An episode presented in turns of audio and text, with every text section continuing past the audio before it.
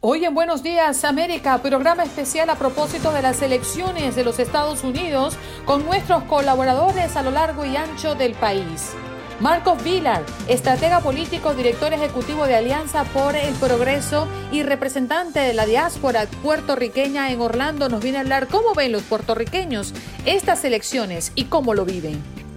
Raúl Painberg, a través de sus comentarios nos da su impresión en este día de elecciones. Vamos a comenzar a dar un repaso por este maravilloso país. Tenemos en la línea telefónica a Andrea León, corresponsal de Univisión en Miami, que nos viene a hablar de cómo está el ambiente, el clima político y la disposición de los ciudadanos a salir a votar hoy en el sur de la Florida. Andrea, gracias por estar con nosotros.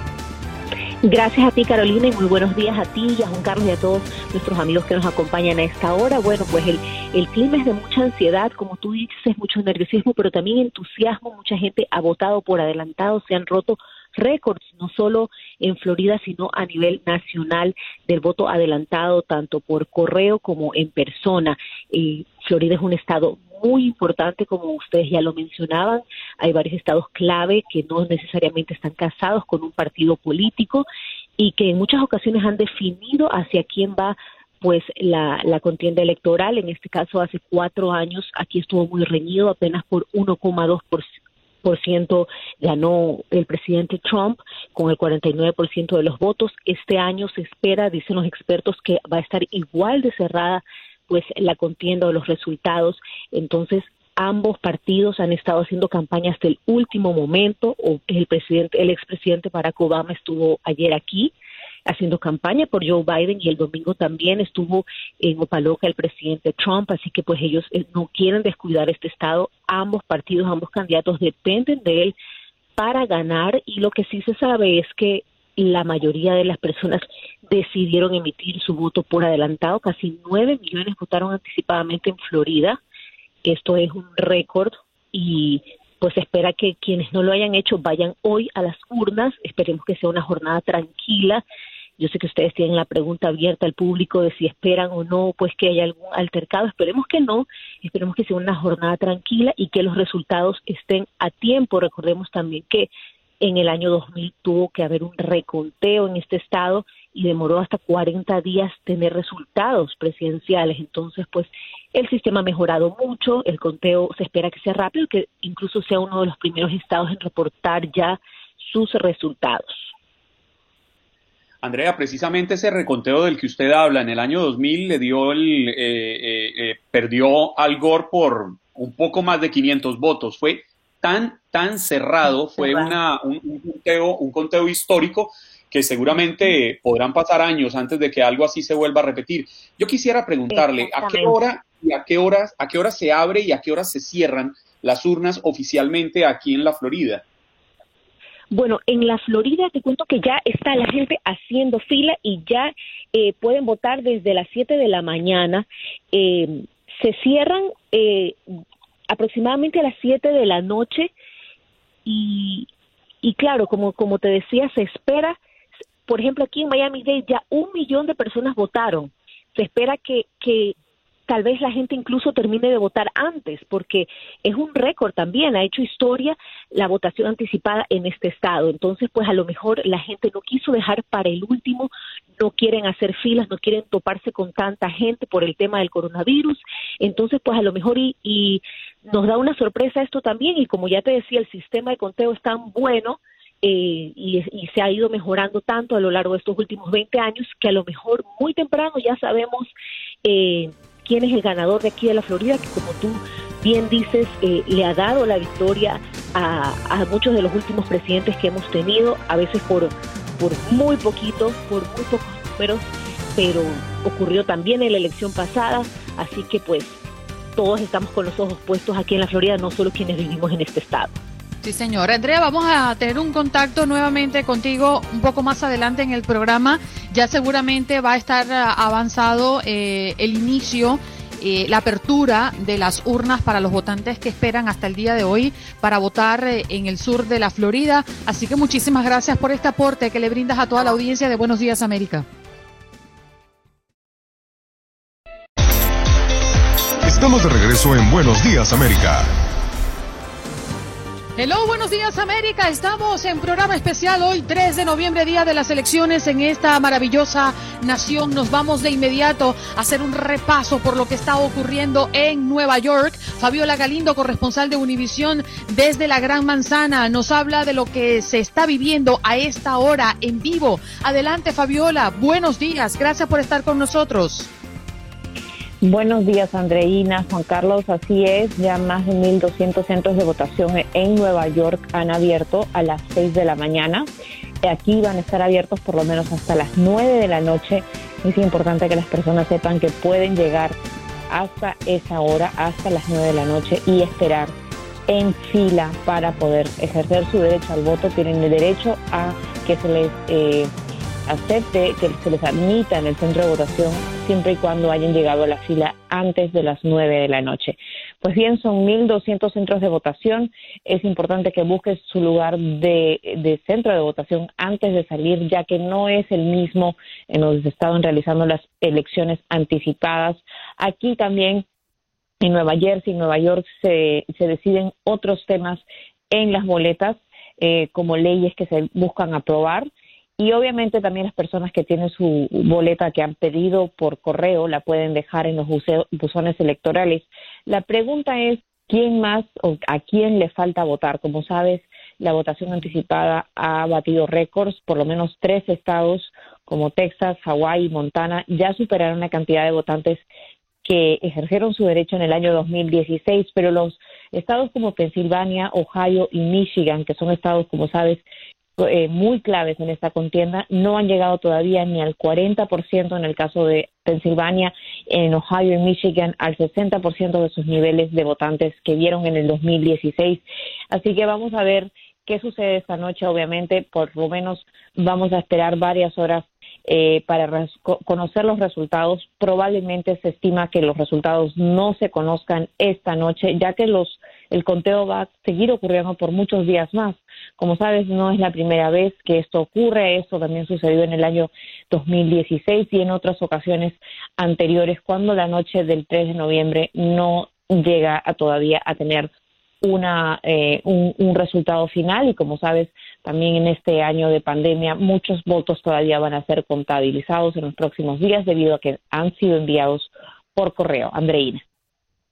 Fabiola, eh, me, tocó, me tocó cambiarme el nombre de Andreina a Juan Carlos, pero usted me entiende. Óigame, Fabiola, entiendo que el gobernador Andrew Cuomo declaró la alerta máxima porque increíblemente la tensión electoral que se está viviendo en todo el país, que obviamente es extensiva a Nueva York por ser una ciudad tan, tan inmensa, eh, ha, hecho que la, el aumento de casos de COVID sea una alerta y esto lleva a que el gobernador Cuomo declare precisamente esta situación. Sí se ha venido respetando, al menos en días previos, el distanciamiento social al momento de ejercer el derecho al voto, quienes han querido hacerlo de forma anticipada y presencial. Así es, Juan Carlos, muy buenos días, qué gusto saludarte. Pues mira, te puedo mencionar que aquí en Nueva York, eh, el límite de contagios que se estableció al 3% es uno de los límites más bajos en todo el país. Obviamente por lo que ocurrió en Nueva York con las muertes que se dieron y fue el primer epicentro en el país. La lección aquí ha quedado bien aprendida. Y con esto puedo mencionar que ese límite es muy bajo, pero es el límite en el que las autoridades quieren mantener los contagios. Los contagios sí están subiendo en Nueva York como en todas partes del país. Sin embargo, es a un nivel que todavía se considera muy bajo. Tenemos estados como Wisconsin, en donde la, la tasa de contagio es al 30%. Aquí en Nueva York la tasa de contagio se mantiene al 3%, para darles una idea. Pero las, las reglas de distanciamiento social sí se han visto eh, que han sido respetadas en los centros de votación aquí en Nueva York.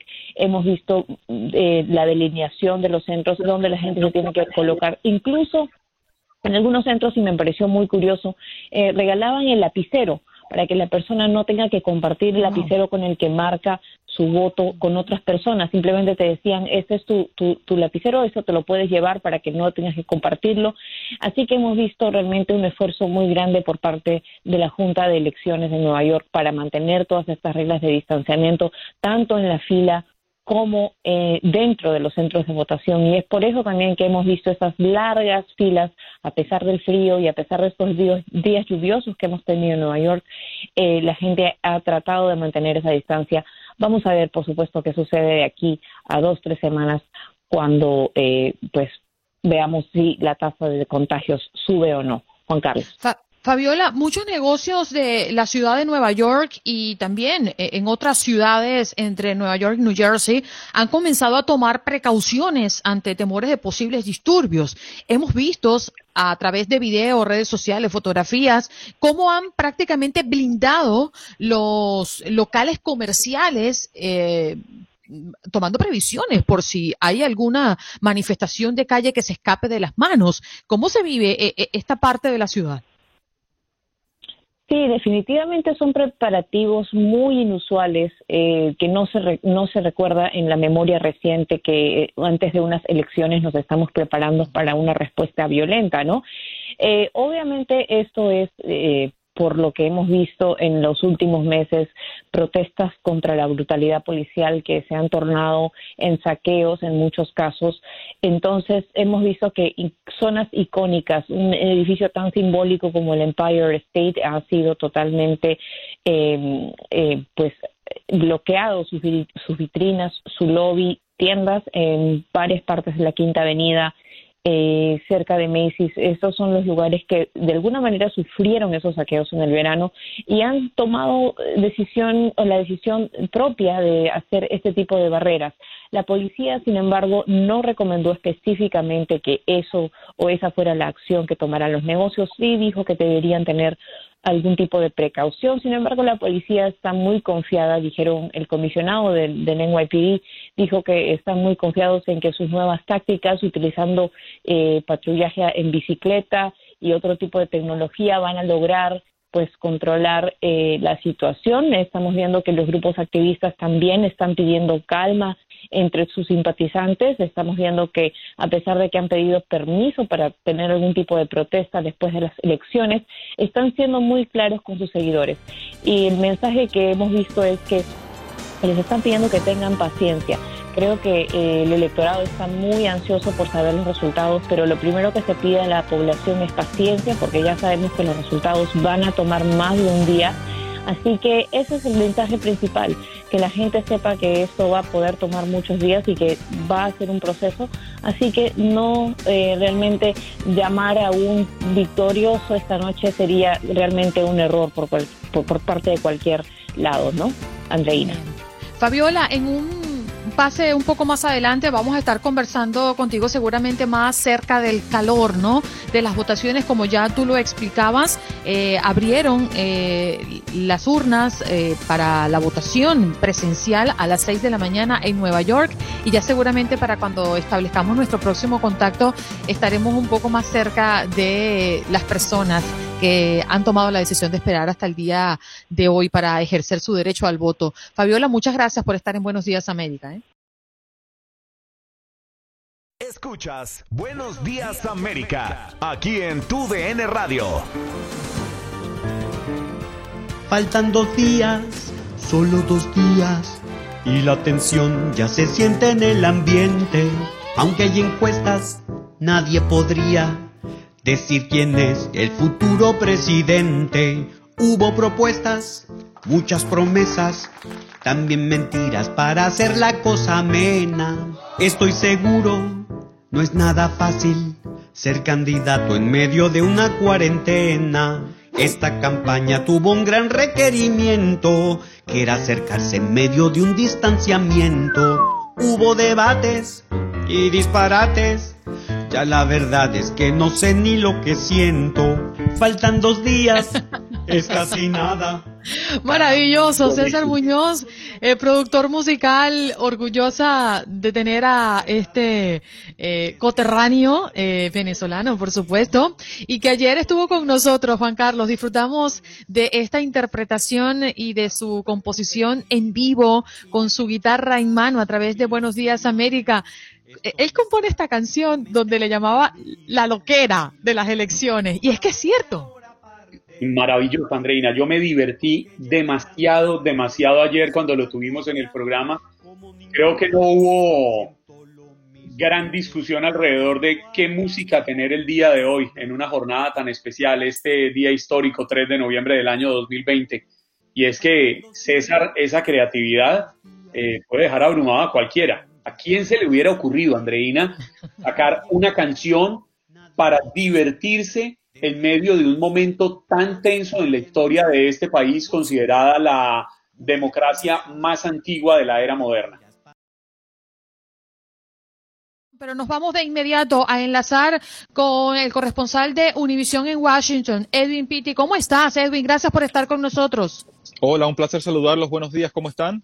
Oye, queriendo saber cómo se siente el ambiente Tal día como hoy, elecciones presidenciales en este país, tantas cuentas regresivas, el momento más esperado. Cuéntanos tú que estás en Washington, ¿cómo se siente? ¿Cómo se vive? Sí, definitivamente, ante todo, un saludo a todos los radioescuchas y a las personas que ven este programa. Hay mucha expectativa de lo que pueda pasar hoy en Washington DC con respecto a este día tan esperado, día de elecciones presidenciales. Por eso en las últimas horas hemos visto cómo tanto el presidente Donald Trump como el ex vicepresidente Joe Biden han continuado haciendo un recorrido muy, muy, muy extenso en estados que son clave. Incluso el presidente Trump visitando estados que él ganó en 2016, estados que él pensaba que no era necesario que visitara, pero se ha visto en la necesidad de hacerlo al ver un repunte en las encuestas que favorecen al ex vicepresidente Joe Biden. Pero ambos apelando al voto latino también. Incluso el presidente Donald Trump en las últimas horas envió un tuit diciendo que su plan de sueño americano incluye una mejora a los temas de salud, de seguridad y sobre todo para la comunidad. Pero Joe Biden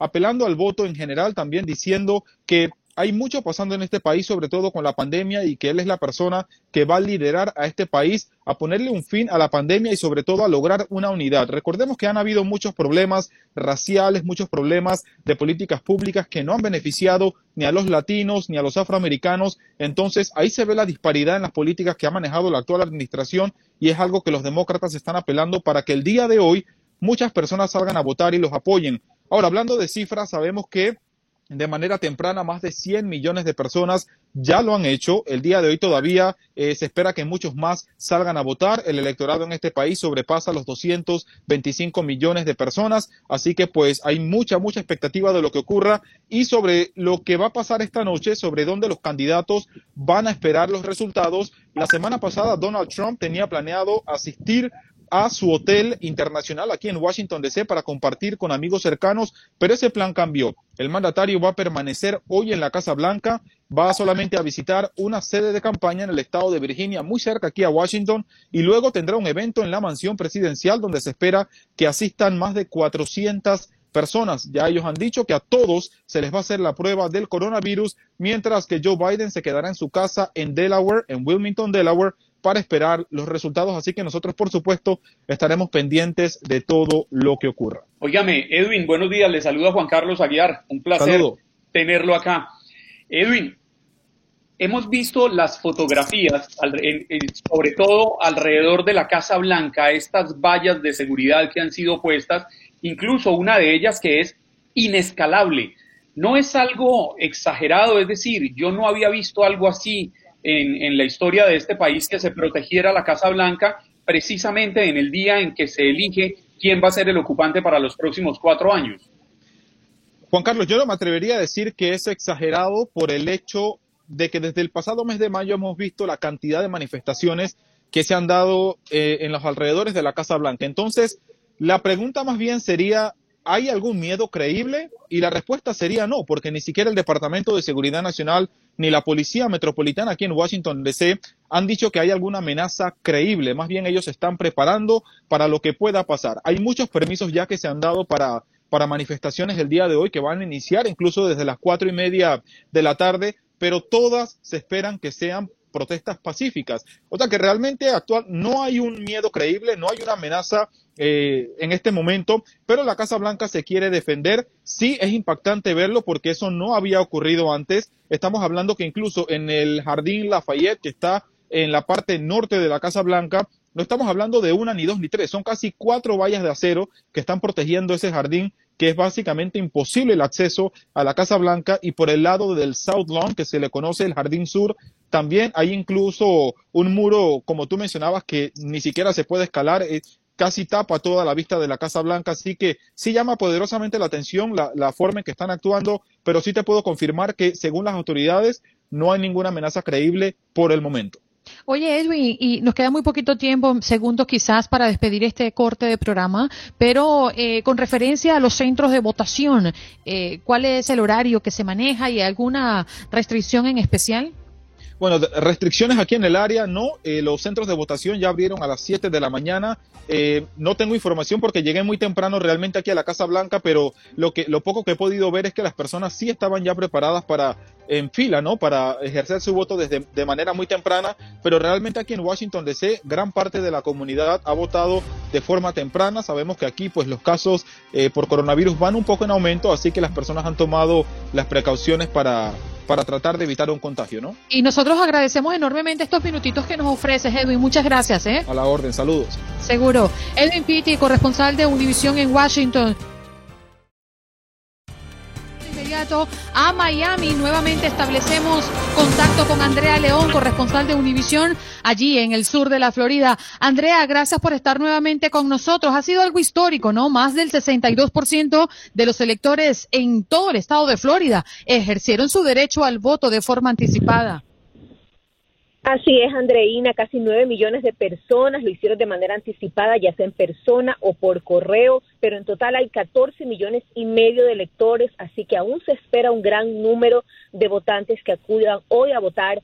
Eh, recordemos que pueden hacerlo en los diferentes centros de votación que están habilitados en todo el estado desde muy temprano en la mañana hasta máximo 7 de la noche pero que, por ejemplo, el Departamento de Elecciones de Miami-Dade, que se encuentra aquí en la 87 y 27 de Doral, no es un centro de votación. Usted si, si va a ir a ese lugar tiene que llevar su boleta ya pues llena si le llegó por correo y depositarlo en un buzón que tienen en la parte posterior, pero no puede votar físicamente en ese lugar, en, el resto de centros de votación habilitados sí se puede hacer, como decía ya, hasta las 7 de la noche, son más de 5 millones de personas que se esperan. Y algo muy importante es que entre ellas también se encuentran casi 13 mil convictos que pueden votar por primera vez en la historia, pueden ejercer su derecho al voto, algo muy importante también.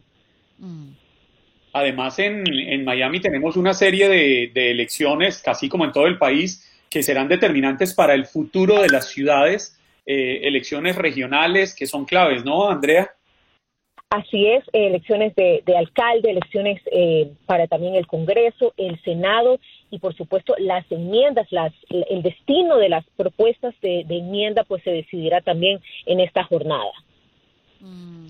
También eh, hay una serie de, de, elecciones en el sur de la Florida.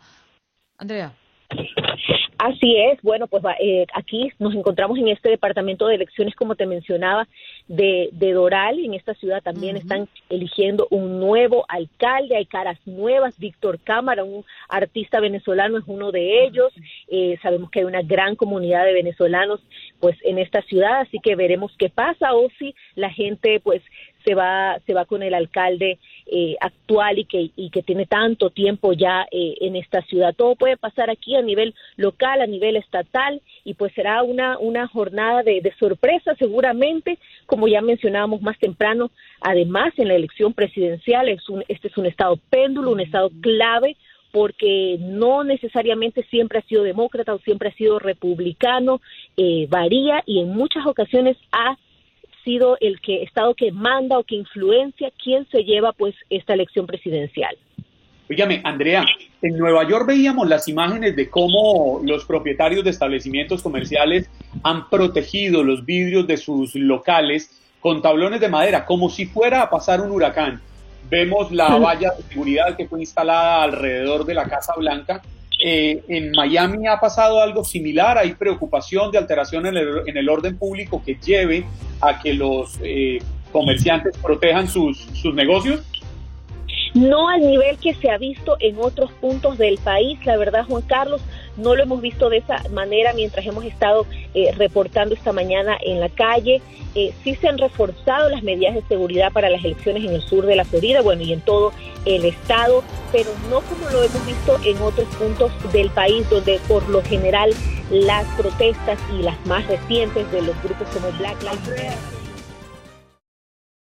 Americanos con Carlos Vila, eh, estratega político, director ejecutivo de Alianza por el Progreso y representante de la diáspora puertorriqueña en Orlando. Qué placer, señor Marcos, tenerlo en Buenos Días América. Bienvenido. Contento de estar aquí esta mañana. Tenemos 100 eh, eh, voluntarios activados esta mañana en todos los precintos de aquí de Orange County, Osceola County y Hillsborough County y estamos pues eh, trabajando duro a ver si sacamos esos últimos votantes que no han llegado todavía hasta esta Sí, señor. Señor Marcos, teníamos una gran curiosidad que de hecho debatimos en nuestros em, encuentros de producción y hablábamos de la situación de los puertorriqueños en los Estados Unidos y fuera de este país en un momento como este, donde se elige el presidente de los Estados Unidos, pero también hay una connotación para los que habitan en Puerto Rico como tal. ¿Quiénes votan y quiénes no?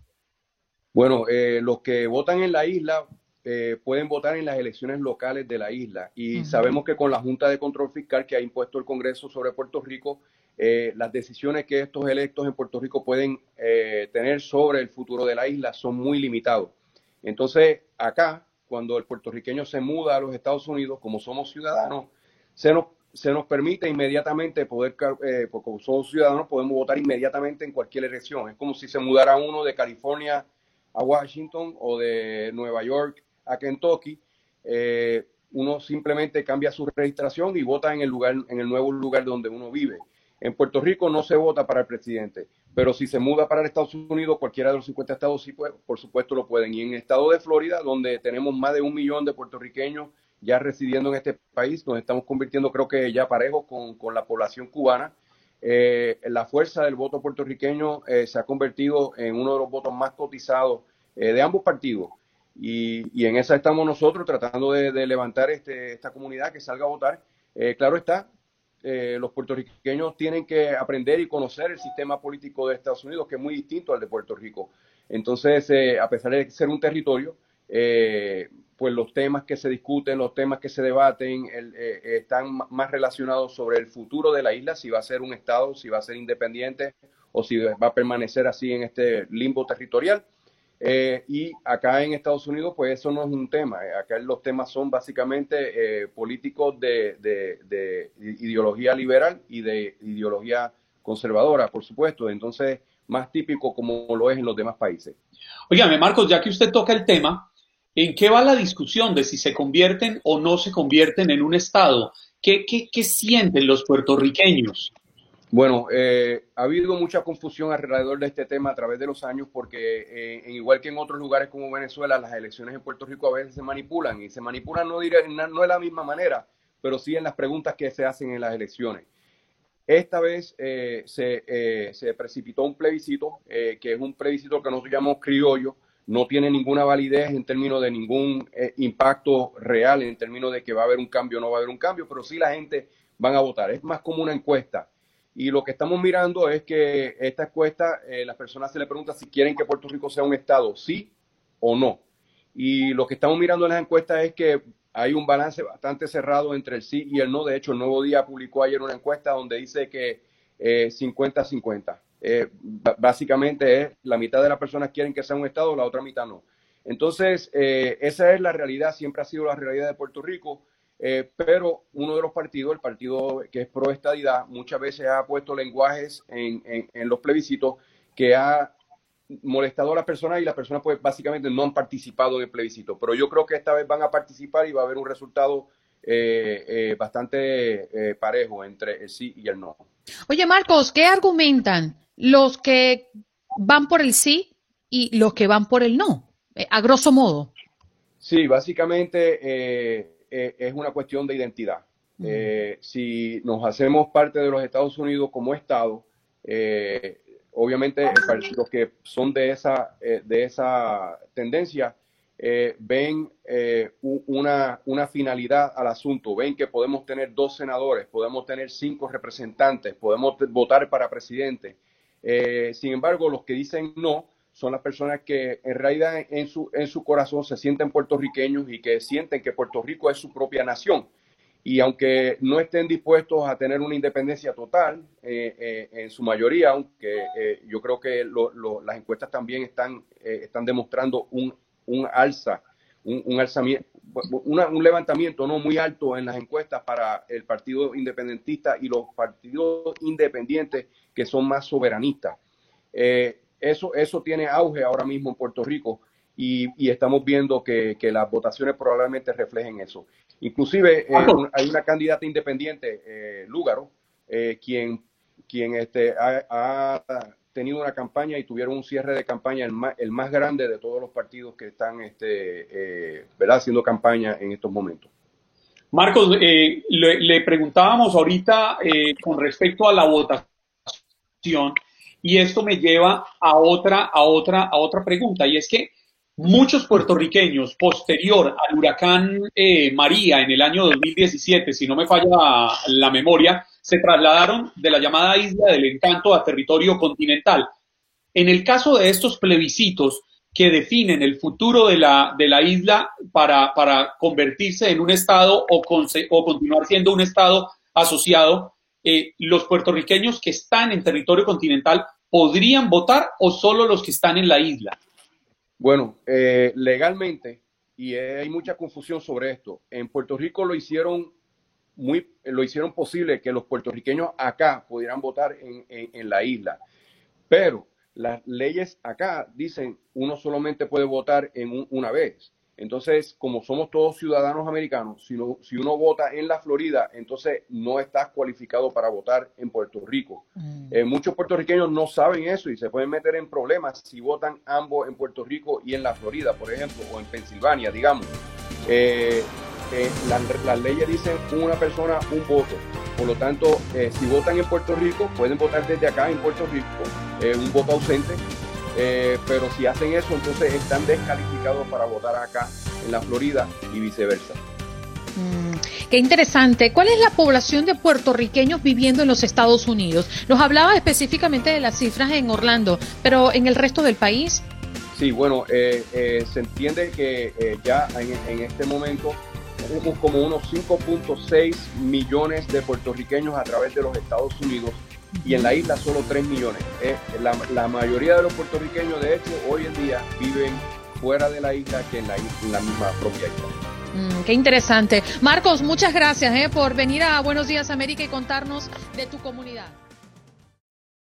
América de costa a costa, gracias por formar parte de esta familia. Hoy estamos ofreciéndoles un programa especial a propósito de las elecciones presidenciales en este país. Nos vamos de inmediato con Fabiola Galindo, corresponsal de Univisión desde la ciudad de Nueva York. Nuevamente establece contacto con nosotros para contarnos qué está pasando en Nueva York a estas primeras horas tras haber eh, dado apertura a las urnas Buenos días, Fabiola, gracias nuevamente por estar con nosotros.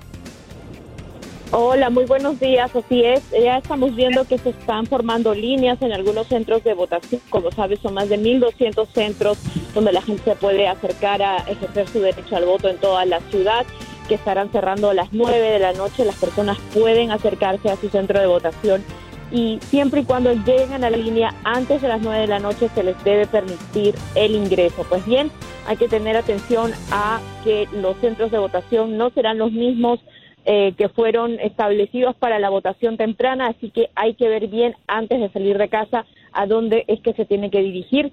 Y bueno, como te repito, pues estas, estas son unas elecciones que, aunque Nueva York no sea un eh, estado, digamos, eh, battleground, como se le llama en inglés, o un estado eh, que pueda definir estas elecciones.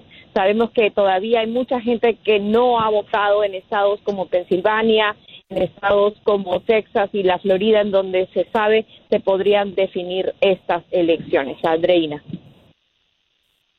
Fabiola, se está marcando la distancia en esas líneas que usted está, está viendo, se, se mantiene la distancia social para mantenerse las personas protegidas de la pandemia del coronavirus. ¿Qué impresión le queda? Sí, en varios casos se ve distanciamiento social en las filas. Podemos ver también que hay estrictas medidas al dejar ingresar a las personas una vez ya dentro del recinto. Se les pide que no se quiten la mascarilla, que la tengan puesta todo el tiempo. La mayoría de la gente la tiene puesta igual en la fila, así que estamos viendo un, un, un, día electoral eh, bastante tranquilo aquí en Nueva York. Por supuesto que las personas que tengan alguna queja o crean que hay alguna alguna algún disturbio en algún centro de votación pueden ponerse en contacto con las autoridades para denunciar este tipo de eventos. Como saben, nadie puede ir vestido con ningún tipo de, de eh, vestimenta que apoye a algún candidato y deben de mantener siempre, como tú bien dijiste, Juan Carlos, la distancia social. Fabiola, sabemos que, como se repite en cualquier lugar en este país, hoy no hay clases para los muchachos, ni tampoco en las universidades, y hay algunos sectores que cierran el día de hoy para que nuestra gente tome previsiones. Sabemos que muchos establecimientos, em, eh, como, como tiendas, en este caso que están expuestos, están tratando de resguardarse. Esas tiendas que han puesto eh, seguridad en sus puertas y en sus ventanas, ventanas hoy están abriendo o definitivamente están cerrados? Bueno, las tiendas que han puesto sus barreras en las vitrinas siguen abiertas al público. Algunas de ellas van a cerrar a las 7 de la noche. Eh, y bueno, la verdad es de que no todas las tiendas están obviamente eh, con este tipo de protección, solamente algunas de las tiendas que pueden costear este tipo de inversión para un día ¿no? O quién sabe por cuánto tiempo, pero hay varios negocios, por ejemplo, en el Bronx que fueron saqueados en el mes eh, o en los meses de verano durante las protestas contra la brutalidad policial y esos negocios realmente no han logrado poner esas barreras, ya sea por una limitación financiera o porque simplemente están esperando lo mejor, Andreina. Sí, Fabiola. Eh, si las elecciones se cierran allá en Nueva York a las nueve de la noche, podría uno imaginar que es una de las zonas que más puede tardar en dar los resultados oficiales. Bueno, en realidad el conteo eh, se realiza eh, básicamente automáticamente en el estado de Nueva York. Al cierre de las urnas ya se podría arrojar un resultado. Lo mismo ocurre en estados como la Florida, que como bien saben depende mucho quién gane ese estado para ver realmente eh, quién llega a la Casa Blanca. Así que estamos, estamos muy pendientes de eso. Varios estados van a tener ese conteo casi automáticamente al cierre de las urnas. Otros estados, sin embargo, como Pensilvania, van a tener que esperar un poco más en los resultados, ya que las cortes en ese estado permitieron que eh, los votantes puedan enviar sus eh, sus eh, boletas electorales todavía hasta el día de hoy, así que todavía esas se van a estar contabilizando en los próximos días. Fabiola, sabemos que estás en el ritmo de la cobertura para Univisión y te agradecemos que hayas sacado un tiempito para toda la audiencia de Buenos Días América. Lo valoramos. Bueno, lista Viviana Ávila también está con nosotros, corresponsal de Univisión, transmitiendo desde Detroit, Michigan. Muy buenos días, Viviana. Gracias por estar con Buenos Días América hoy. ¿Qué tal? Muy buenos días. Pues les cuento que está frío pero soleado y se espera que la temperatura vaya a subir en las próximas horas, en horas de la tarde aquí en Detroit, y eso va a contribuir obviamente a esta jornada electoral. Aquí las urnas se abrieron a las 7 de la mañana, es decir, hace una hora 28 minutos aproximadamente, y permanecerán abiertas hasta las 8 de la noche. Recordemos eh, que Michigan es un estado clave en esta contienda, está aportando 16 votos electorales y hace cuatro años el presidente Donald Trump ganó el estado con apenas 11 mil votos. Así que se proyecta lo mismo para estos eh, comicios aquí en el estado de Michigan, de que sean muy cerrados. Eh, la secretaria del estado, Jocelyn Benson, dice que se han preparado para llevar a cabo estas elecciones seguras en cuanto a medidas de sanidad por el COVID-19 pero también dice que habrá cero tolerancia con relación a la intimidación de votantes. De manera anticipada les cuento que ya eh, casi tres millones de personas aquí en el estado han ejercido su derecho al voto, pero que hoy en persona se espera que voten dos millones de personas, eh, de votantes. Con esto se rompería un récord con relación al 2016 ya hemos visto largas filas en centros de votación habilitados. Por ejemplo, hay uno, les cuento, en Clark Park, que es un centro de votación ubicado muy cerca de la frontera con Canadá, pero que también está em, cerca del área conocida como Mexican Town. Ustedes ya se imaginarán, un área latina. Y hay, y hay personas que han llegado a este lugar con las que he hablado y dicen que independientemente de quién gane, ellos se sienten eh, confiados, tranquilos en que se debe ejercer el derecho al voto. Y también hemos hablado con jóvenes que cumplieron 18 años de edad, la edad mínima para permitida para votar aquí en el estado de Michigan. Eh, una cosa que llama la atención es que aquí es un estado donde se puede tener o mostrar eh, las armas en público, pero y querían que no las personas no llegaran con armas a los centros de votación. Eh, hubo una corte federal diciendo, la Corte Suprema básicamente diciendo que las personas pueden ir, lo que no puedan hacer es amenazar a otro, sacar el arma apuntando a otra persona, porque eso ya sería, pues por supuesto, un delito grave. También en los centros de votación, las personas se les aconseja ir con un tapabocas, pero no es requisito. Así que lo que es requisito es para los trabajadores electorales usar eh, el, el tapabocas, pero para los votantes, los que no lo quieran usar, pues tendrán esa opción. Óigame, Viviana, una, una preguntita para entender. Eh, Detroit recuerdo que es ciudad fronteriza con Canadá, solo hay que cruzar un, un, túnel y usted ya está al otro lado, o, o, en su defecto un puente. Las personas que estadounidenses que viven al otro lado en Canadá pueden cruzar y ejercer su derecho al voto ahí en Detroit o deben estar eh, registradas ahí. Exactamente, se trata de un, de un proceso de, de registro. Eh, si están registradas aquí en Detroit, pero también hay que recordar que, que usted tiene que reportar eh, el cambio de dirección.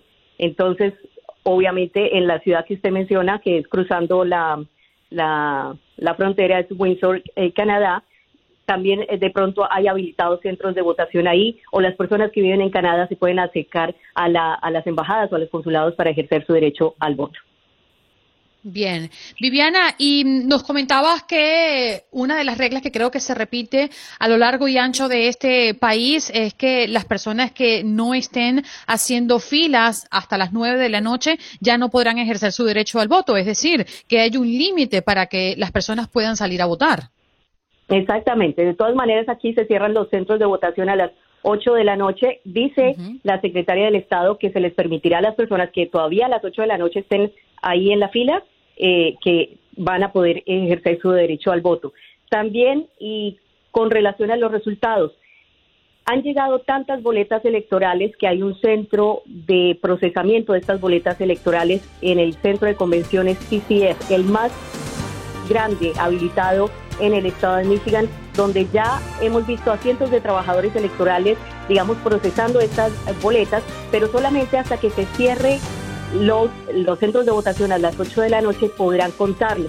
Y la secretaria del Estado dice que a más tardar el viernes se podrá tener un conteo total de los votos aquí en el Estado de Michigan.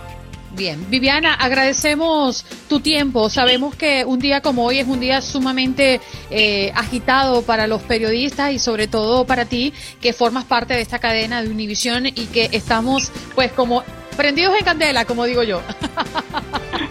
Claro que sí. Eh, recuerden siempre eh, las personas que puedan reportar, eh, digamos, cómo van sus votaciones. estamos usando el hashtag Destino 2020 en las plataformas de Univision hoy en el noreste de Nicaragua y amenaza con llegar a Honduras y otros países de América Central y el Caribe. Y justamente eh, Manuel Galicia está con nosotros desde Honduras. Muy buenos días, Manuel. perdóneme, perdóneme un segundito, Manuel. No solo hacer la salvedad que, que, es de Radio América, sino que también hace parte de esta casa periodística de TUDN Radio de la cadena Univisión. Ahora sí, perdóneme haberle interrumpido, Andreina, pero ¿cómo quitarle ese título tan importante que pertenece a TUDN Radio? Hola, Manuel. Hola, ¿cómo están? Buenos días. Un gusto saludarles desde Tegucigalpa. Eh, bueno, eh, sin duda aquí estamos un poco eh, tensos, ¿no? Por la situación del huracán ETA. Todavía no toca en sí la parte fuerte, ¿no? Del huracán, el ojo del huracán que está previsto según meteorología. que pueda pasar por Honduras antes de, de su paso, por, bueno, después de su paso por Nicaragua.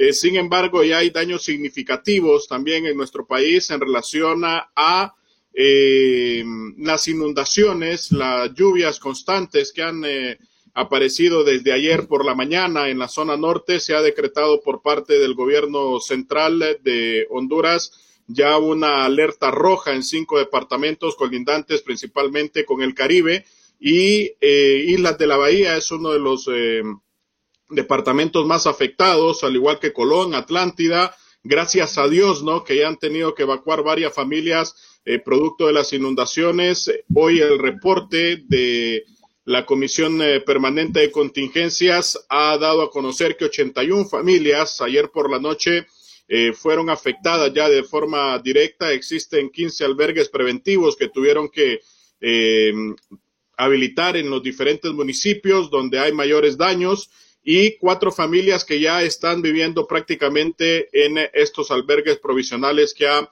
eh, puesto el gobierno hondureño. 25 personas fueron rescatadas, 37 viviendas con daños. El tema de la agricultura también se ha visto muy, muy afectada porque en esa zona del país es donde se da mucho la agricultura, la ganadería y ya incluso hay pérdidas no eh, materiales en ese sentido. Eh, lastimosamente hemos visto imágenes ya eh, de ganado, ¿no? Que se ha ido perdiendo producto del desbordamiento de ríos, en, principalmente en el sector de Colón, donde eh, ya mm, varias familias se han visto afectadas en ese sentido. Hay 38 comunidades eh, incomunicadas, todo esto en el departamento de Atlántida, Cortés, Colón y aquí en Francisco Morazán, que somos muy vulnerables al tema de derrumbes en Francisco Morazán cuando hay eh, mucha saturación de agua también y esto eh, preocupa porque ya miramos eh, muchos daños significativos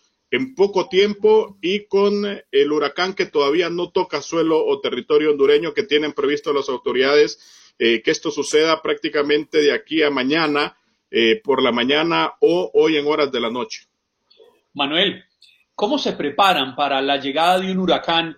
se lo pregunto porque Aquí en Estados Unidos se ven las filas de gente comprando gas, haciendo mercado, preparándose, pero tenemos perfectamente claro que la situación de nuestros países es compleja en términos económicos frente a lo que podría ser en Estados Unidos. ¿Cómo se preparan? ¿Hay evacuaciones? ¿Hay albergues que garanticen la seguridad de los que son más vulnerables a estos fenómenos de la naturaleza? Es bien difícil, ¿no? Eh, como ha mencionado Flavio, son eh, muy diferentes las realidades eh, en esta oportunidad por el tema de mm, que es una situación atípica, aparte en Honduras, y les pongo en contexto para que puedan comprender.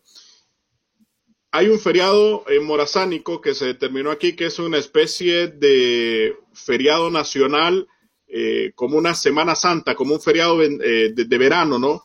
Eh, que se acumularon tres días feriados del mes de octubre, se trasladan todos para una sola semana. Eh, esto para promover el turismo eh, en nuestro país. De hecho, es la zona turística la más afectada y lamentablemente el 80% prácticamente de las reservaciones de hotelería en ese sector ya estaba, ¿no? incluso se había trasladado mucha gente de la zona central, zona oriental del país para vacacionar esta semana el gobierno hondureño hasta ayer por la mañana mantenía que no se suspendía el feriado, pero eh, por eh, cómo se iba dando el comportamiento ¿no? del desborde de algunos ríos en aquella zona, eh, ha tomado a bien suspender el feriado morazánico y ahora el problema es que hay mucha gente que ya había hecho reservaciones y que estaba en estos lugares y no puede regresar o retornar a sus lugares debido a que hay algunos sectores ya incomunicados producto del desbordamiento de ríos. Eh, hay muchos vados que se, eh, se transitan cuando se traslada uno a esa zona y ya con la crecida de los ríos prácticamente el caudal es muy fuerte y no ha permitido el retorno de estas personas. Eh, nos agarra en una situación un poco difícil en el país porque mm, no se esperaba el tema del huracán cuando se comenzó a anunciar por parte de los pronosticadores de meteorología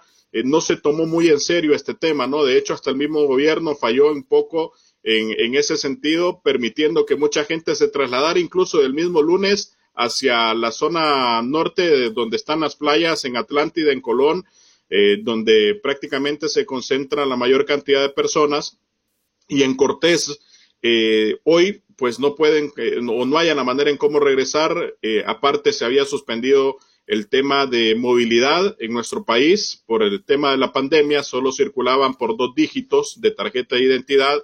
y hoy el gobierno central ha tenido que restringir nuevamente esa medida. hoy se circula por dígito de ID o de identidad y prácticamente ha agarrado a Honduras muy desprevenido este tema del huracán. Nadie se preparó, nadie tomó con seriedad lo del huracán ETA que tiene un pronóstico eh, muy similar a lo que nos sucedió en el 98, cuando el huracán Mish, donde dejó más de un millón de personas eh, sin vivienda y eh, más de cuatro, seis mil personas que fallecieron, dos mil personas desaparecidas. fue realmente un impacto muy fuerte el que sufrimos en aquella época y que según lo que ha pronosticado meteorología, este huracán de categoría 4 de momento puede ser muy similar el daño que pueda dejar en cuanto a lo material en nuestro país. Oye, Manuel, y además en medio de mm, una pandemia, ¿no? Donde complica pues muchas cosas, sobre todo cuando hay que hacer planes de contingencia alrededor de estos fenómenos naturales. Gracias por estar con nosotros, ¿eh? Y como siempre, bienvenido a Buenos Días América, a tu casa. Gracias, Olga. Y sí, no, definitivamente, eh, el tema es eh, cómo crear aquellos albergues donde no hayan eh, medidas de bioseguridad, ¿no? Que es algo muy complejo. Eh, Honduras estaba teniendo un repunte incluso con el tema del COVID-19. Eh, esto viene a agudizar aún más la situación porque eh, no se podrá tener un control casi inmediato tampoco por parte de las autoridades para decir, ok, la gente que va a ingresar a este albergue, eh, primero se le va a hacer una prueba, no, porque no lo permite, ¿no? Es un tema de emergencia nacional que al final no está dejando eh, reacción a muchas cosas de sentido lógico o común que se tienen que hacer para poder albergar a las personas. mucho daño, mucha pérdida material ya, insisto, eh, no hay todavía eh, presencia del huracán como se cree que pueda suceder en Honduras y hay mucho estrago ya y esto realmente se ha alarmado muchísimo y, lamentablemente eh, estamos siendo prácticamente muy dañados ¿no? por las secuelas que está teniendo ya el huracán Neta aquí en Honduras. Bien, gracias Manuel, un abrazo para ti, que tengas bonito día y protégete. ¿eh? Nos vamos con otro internacional, en este caso internacional de las noticias tomándose un rico cafecito. Raúl Peimer, muy buenos días. Muy buenos días, Andreina, Juan Carlos, ¿cómo están? Escuchaba Juan Carlos, no solamente esta hora, yo no sé cómo pueden lograrlo de verdad, no solamente es el moco de gorila, es el, el, maquillaje, el, eh, el, el, arreglo, entonces, están perfectos a, esta hora de la mañana. Oígame, Raúl, y eso, que vamos a ver si Andreina me acompaña en esto. Yo, ¿Usted no la ha escuchado a ella cantar la Champions? Ay, no, Juan No. Mire, póngale cuidado. Andreina? Andreina, está aprendiendo a decirlo en italiano, en mandarín, en japonés, en francés, en alemán, porque se va a convertir en la voz oficial de la Champions. Muy bien. Andreina, por favor. ¿Cómo viene la Champions? Dios mío. Manuel, acompáñame con el himno de fondo para yo inspirarme. A ver, me transporto.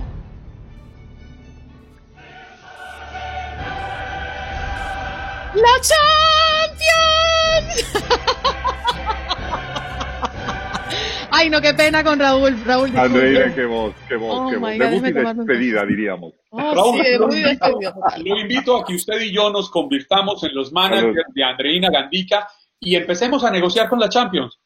Ahí me parece muy bien. Me parece muy bien. Como sé que es tan difícil. Por ciento no está mal. Ustedes se pueden quedar con el 90. Como sé que es tan difícil la ah, negociación, que se pueden quedar con el 90. Perfecto. Oye, Raúl. Reina, qué gustazo verlos. No, no, el gusto es nuestro y además le vamos a dar la primicia a toda nuestra audiencia. Raúl Peinberg estará con nosotros el día de mañana prácticamente dos horas de programa para analizar lo que puede estar ocurriendo tal día como hoy, un día importante para este país y para la región y para el mundo entero, ¿no? Porque no es un significado local los resultados que hoy vamos a obtener de este cierre de elecciones, sino también la repercusión internacional que va a obtener lo que hoy los ciudadanos americanos decidan en las urnas, Raúl. Definitivamente, Andreina. Mira, es una, es una elección sui generis. Hoy es un día eh, que debe de marcar un hito en la historia política de los Estados Unidos por muy diversas razones.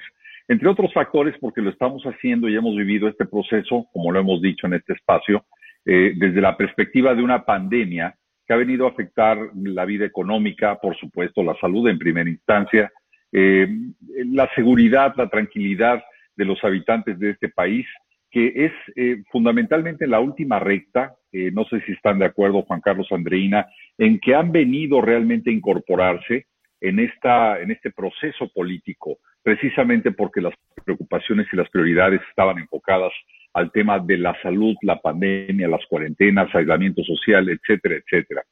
Sin embargo, la actividad que se ha vivido en estos últimos días muestra también esas, eh, esos grandes vectores que están incidiendo en esta elección. Vamos a ponerlo muy sencillo. Hasta esta mañana, más de 96 millones, es decir, 96 millones y medio de personas han votado en los Estados Unidos. Esto nos habla de ese gran nivel de participación y expectativa en torno a estas elecciones. El padrón electoral se calcula que puede estar en el orden de los 150 millones. Esto quiere decir que la gran mayoría del elector norteamericano ya fue a las urnas, motivado fundamentalmente para evitar el contagio en estas grandes filas, pero también debemos decirlo porque hay una motivación interna para salir y para participar políticamente hablando. Dos sectores fundamentales de esta elección son los jóvenes entre 18 y 29 años de edad y las mujeres de las zonas suburbanas de los Estados Unidos.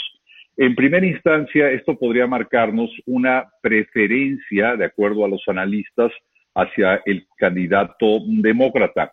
Pero también hay otros tres factores que son importantes tomar en cuenta a estas alturas del partido. Ahora les digo muy rápidamente por qué. Una son las apuestas, las otras son las encuestas y la tercera es el colegio electoral. Y en estos tres casos, más el voto anticipado, parece haber una tendencia marcada al demócrata Joe Biden. En las apuestas es 64 contra 35, en las encuestas 50 contra 44 y en el colegio electoral, cálculo, proyección, 216 contra 125. Entonces, ¿qué es lo que va a pasar esta noche? Difícilmente tendremos a un ganador. En el mejor de los escenarios puede llegar la medianoche de este, de este martes el resultado final es que la votación es tan contundente, tan clara que favorezca a uno u a otro. Pero esa diferencia, esa margen entre los candidatos es mínima. Así que podríamos tal vez, para aquellos que están entusiasmados con saber esta noche quién será su candidato ganador o perdedor, creo que habrá que esperar tal vez algunos días más. Y esto está determinado por la cantidad de votos que todavía están en trayecto, personas que pidieron su voto por eh, correo a última hora, eh, que todavía no ha sido recibido, y también de la capacidad de los estados para poderlos contabilizar. ¿Por qué? En muchos estados ya recibieron bastantes de estos votos, los están contando, y tendrán el resultado incluso antes de que se abran las casillas eh, eh, esta mañana. Bueno, ya se abrieron, pero en un segundo caso, hay estados que no pueden abrir ese correo electrónico y revisar esa boleta hasta que no termine esta noche el proceso electoral. Y de ahí que podríamos, dependiendo de los resultados, de tener que esperar. Tener que esperar significa tener o presentar un gran reto a la democracia de este país y a la civilidad de los dos candidatos. Y de todos los candidatos, porque ahora también se juega, por supuesto, la mayoría del Senado, que está en riesgo para los republicanos, y eventualmente esta lucha y este equilibrio de poder en la Cámara eh, Baja o en la Cámara de Representantes. Raúl, para no irnos muy lejos, eh, ¿Cómo ocurrieron o, cuándo se dieron los resultados en las pasadas dos elecciones? Eh, por ejemplo, para tener una referencia de lo que ha ocurrido recientemente, ¿se dio esa misma noche al término del día de cierre de elecciones o pasó tiempo para conocer definitivamente de manera oficial? Mira, particularmente eh, te hablaría de, tres cosas. Este nivel de participación que ya refleja eh, más de un 65% de participación del padrón electoral, no se había visto desde 1908. Eso nos da un margen muy claro del nivel de motivación para votar, por las razones que sean. En segundo lugar, por ejemplo, el año, hace cuatro años, en la elección eh, que ganó Donald Trump eh, frente a Hillary Clinton, los resultados fueron dados esa misma noche y tengo entendido que también hace eh, ocho años, los resultados se conocieron la misma noche del día de la elección. Una vez más, había una tendencia eh, muy clara hacia los candidatos y aunque hace cuatro años las encuestas se equivocaron, eh, realmente el proceso no fue tan complicado. Ese año creo yo que el nivel de participación es mucho mayor y eso podría complicar las cosas a la hora de dar el resultado. Por eso hablo de varios escenarios. El primer escenario es que esta noche tengamos resultados, todo en paz, todo tranquilo, nos vamos a dormir con un presidente reelecto o con un nuevo presidente para los Estados Unidos. Número dos, que tarde algunos días eh, en contabilizarse el voto por correo en algunos estados y siendo un margen tan pequeño que pueda retrasarse estos días. Un tercer escenario podría ser más caótico aún, en donde tal vez teniendo a un ganador, no se reconozca desde la cúpula del poder político de los Estados Unidos y que así es, y entonces eh, se haga un, un llamado diferente, incluso el tratar de empujar esta elección para que sea decidida por una Suprema Corte de Justicia de la Nación. Sería un caso ya muy complicado. Raúl, usted acaba de tocar un tema que yo me lo he cuestionado en los últimos cuatro años. Las encuestas fallaron. Sin embargo, yo me he cuestionado, ¿realmente fallaron las encuestas? Me explico, las encuestas son una fotografía de un momento puntual. Las encuestas miden una intención de voto, no pueden determinar quién gana. Y en un sistema tan diferente como el estadounidense, pues en la intención de voto marcaban un claro triunfo de Hillary Clinton. Y efectivamente, en el voto eh, popular, en el voto individual, hubo un claro triunfo de Hillary Clinton. El sistema estadounidense no lo permitió así. Entonces, de esa manera, yo no he podido ver, al menos acá, eh, caso contrario como sucedió con el Brexit o con el plebiscito por la paz en Colombia, aquí yo no creo que las encuestas hayan fallado. Eso me lleva a la pregunta que quería hacerle. Y es que hay dos factores que yo veo que podrían influir en que las cosas cambien de cómo han marcado las encuestas en esta oportunidad. El primero, que juega en contra de Joe Biden y es el llamado voto vergonzante.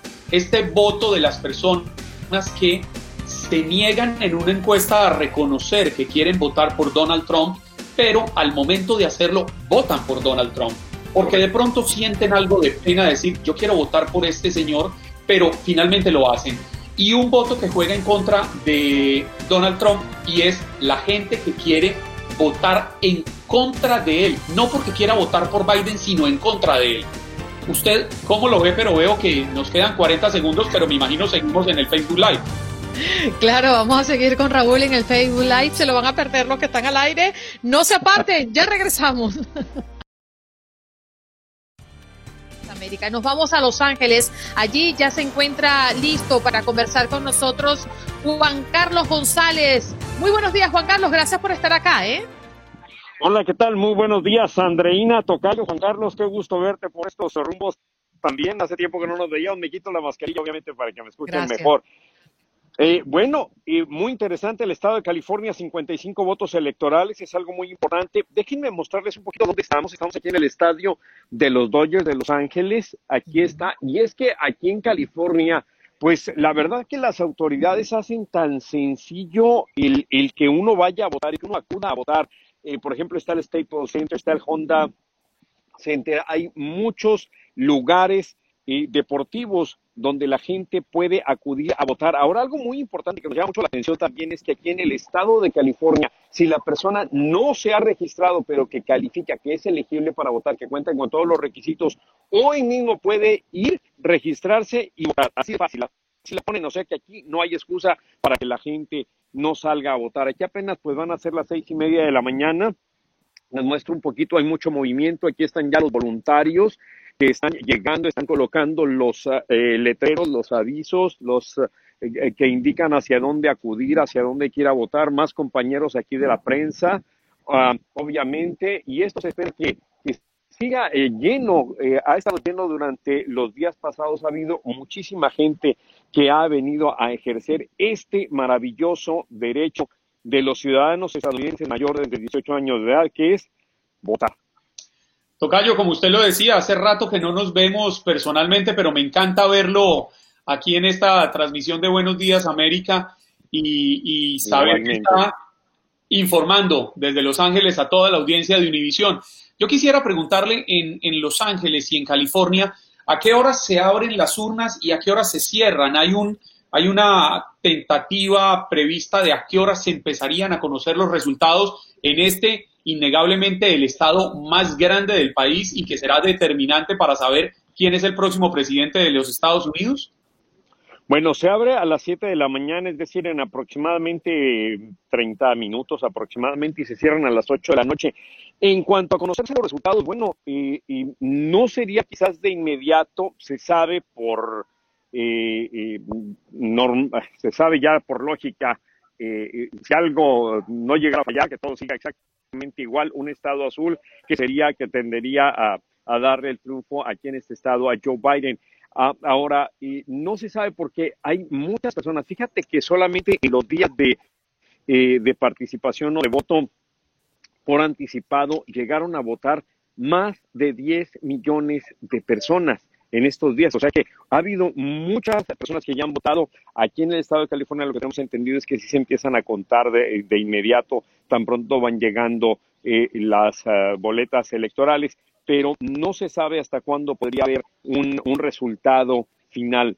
Hoy también se espera que haya muchísima gente, repito, se han instalado los lugares deportivos, eh, en fin, eh, se espera que hoy haya otra vez mucha gente. Entonces eso pues obviamente que complica y retrasa un poquito el conteo de votos.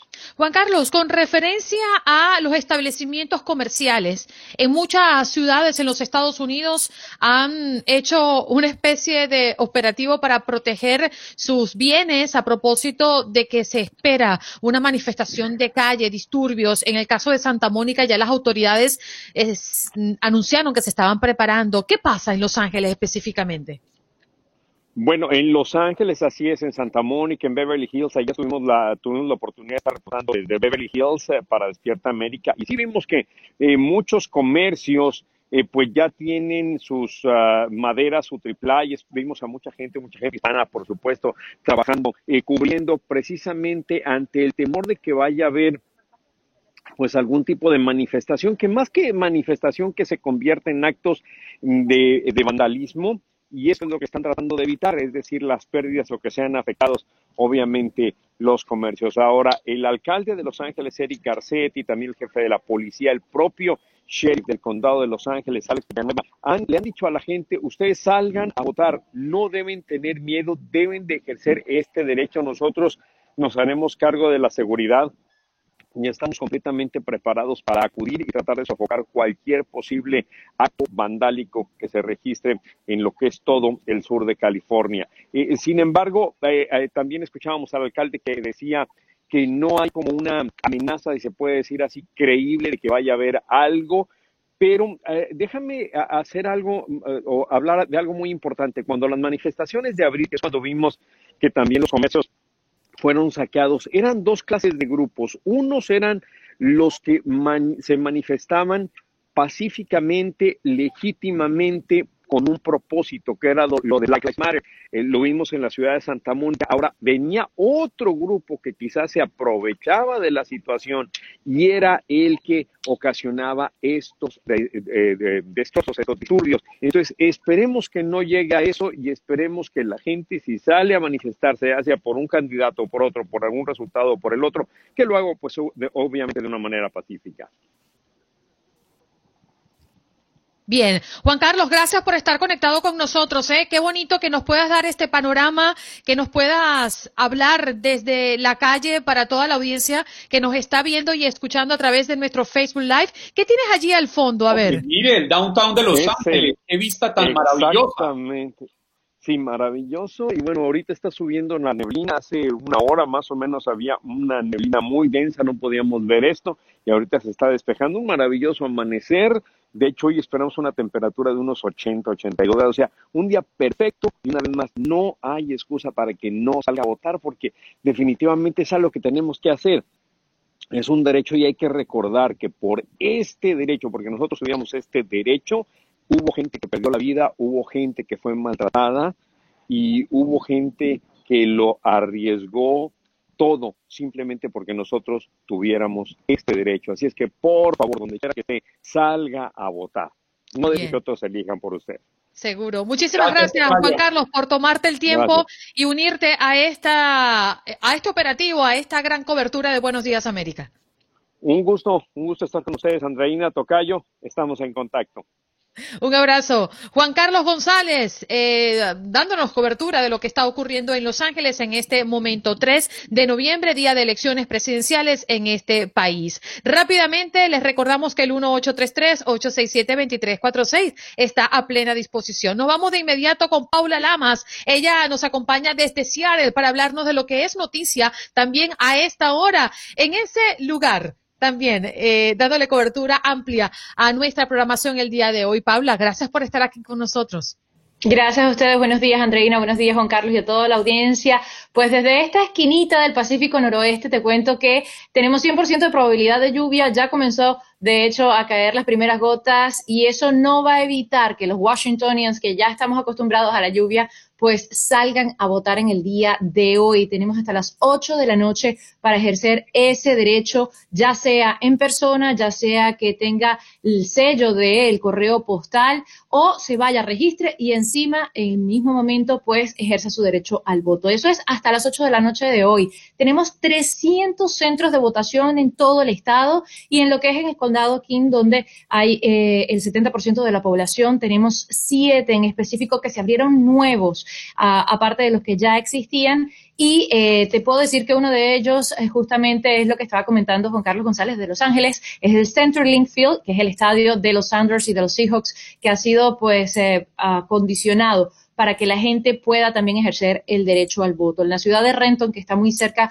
de donde está el estadio, por cierto, también eh, colocaron carpas, algo que dicen que no se veía en años aquí, que solamente se había colocado al parecer en una oportunidad cuando eh, estaban amenazados de nieve, pero eh, en este caso no se hace por eso, se hace por la pandemia estas carpas son diferentes, una son para votar, la otra es para registrarse y la otra es para las personas que tengan problemas, ya sea que no les haya llegado su voto, ya sea que necesiten cambiar la dirección eh, o que les haya llegado la boleta dañada, lo que sea, esa es eh, una de las carpas que están disponibles.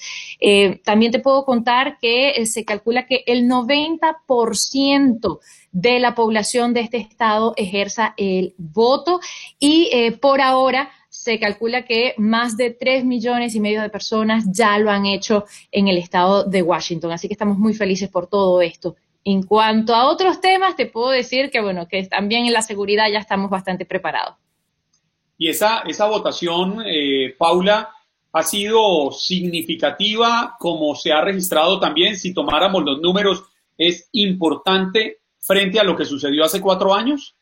Justamente, si lo queremos comparar con el año 2016, por ejemplo, eh, en el año 2016 solamente votó aproximadamente cerca del 60% de la población. Entonces, eh, sí nos damos cuenta que ha sido un número exponencial el que ha realizado la gente en esta oportunidad. O sea, ya, ya sobrepasamos ese número, más del 70% ya votó.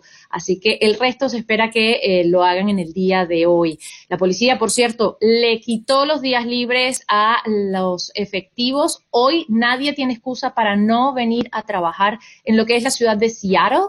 Eh, el FBI también nos dejó saber que estuvo conversando con el secretario de Estado para eh, definir diferentes planes en caso de que ocurran eh, disturbios. Nuestros vecinos de Portland ya declararon ilegal las reuniones en grupos para esta noche, así que cualquier grupo que se pueda ver en la calle puede ser arrestado, puede tener consecuencias legales y esperemos que eso no ocurra. Bien. Paula, muchísimas gracias eh, por estos datos tan interesantes y uniéndote tú, como siempre. Y a todos nuestros colaboradores que en muchos lugares de este país se dieron cita con la audiencia de Buenos Días América para hacer posible este, un programa especial a propósito de las elecciones. Los estadounidenses acuden a votar en estas elecciones marcadas por un récord de votos anticipados y sin olvidar, por supuesto, en medio de una pandemia. Así es, Andreina, y es que queremos hacerle un reconocimiento especial a todos estos colaboradores y corresponsales de Noticias Univisión que nos acompañaron el día de hoy. Viviana Ávila, Andrea León, Edwin Pití, Fabiola Galindo, Juan Carlos González, Jorge Hernández, Max Pérez Jiménez, Albert Martínez, Paula Lamas y por, y por, y por supuesto el gran Raúl Peinberg también estuvo aquí con nosotros. Sí, señor, y mañana estará más tiempo junto a toda la audiencia. Mañana un programa especial también a propósito de lo que ocurra tal día como hoy, 3 de noviembre. Cuídense mucho y como siempre les digo, bye bye. Espero que hayas disfrutado de nuestro podcast y recuerda que puedes seguirnos en las redes sociales en Buenos Días AM. Esa es nuestra página en Facebook. Nos reencontramos en otro podcast.